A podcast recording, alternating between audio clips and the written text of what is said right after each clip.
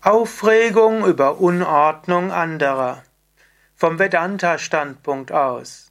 Kommentar zum Vers 516 von Vivekachudamani von Shankaracharya.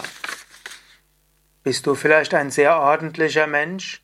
Liebst du es, wenn dein Arbeitsplatz gut aufgeräumt ist? Findest du auch, dass zu Hause es ordentlich sein soll? Hast du aber vielleicht Kollegen, die das anders sehen? Hast du ein Kind, das vielleicht unordentlich ist? Ein Nachbar, der den Garten verkommen lässt oder den Müll nicht wegräumt? Hast du einen Teenie, der sich deinen Erziehungsversuchen widersetzt? Bist du deshalb wütend, ärgerlich, frustriert? Schimpfst du? Setzt du gar deine Beziehung deshalb aufs Spiel? Lasst uns hören, was Shankara dir raten würde, vom Vedanta-Standpunkt aus. Shankara sagt,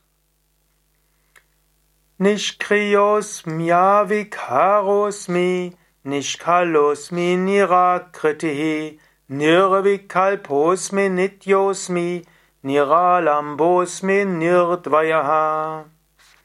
Ich handle nicht, ich bin unveränderlich und ohne Teile. Ich habe keine Form, keine Gestalt. Ich bin frei von Vielfalt.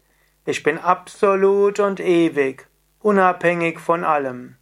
Ich bin frei von Dualität.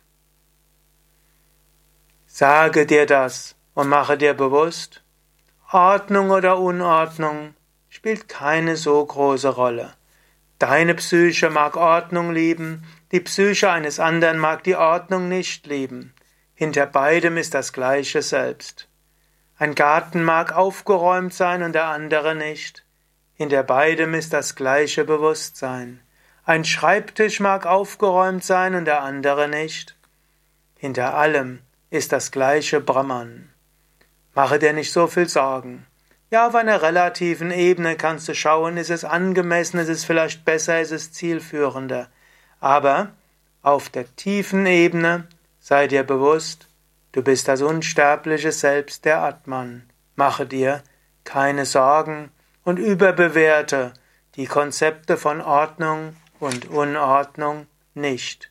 In dem Moment, wo du zum Selbst hingehst, spielt das andere nicht mehr die große Rolle.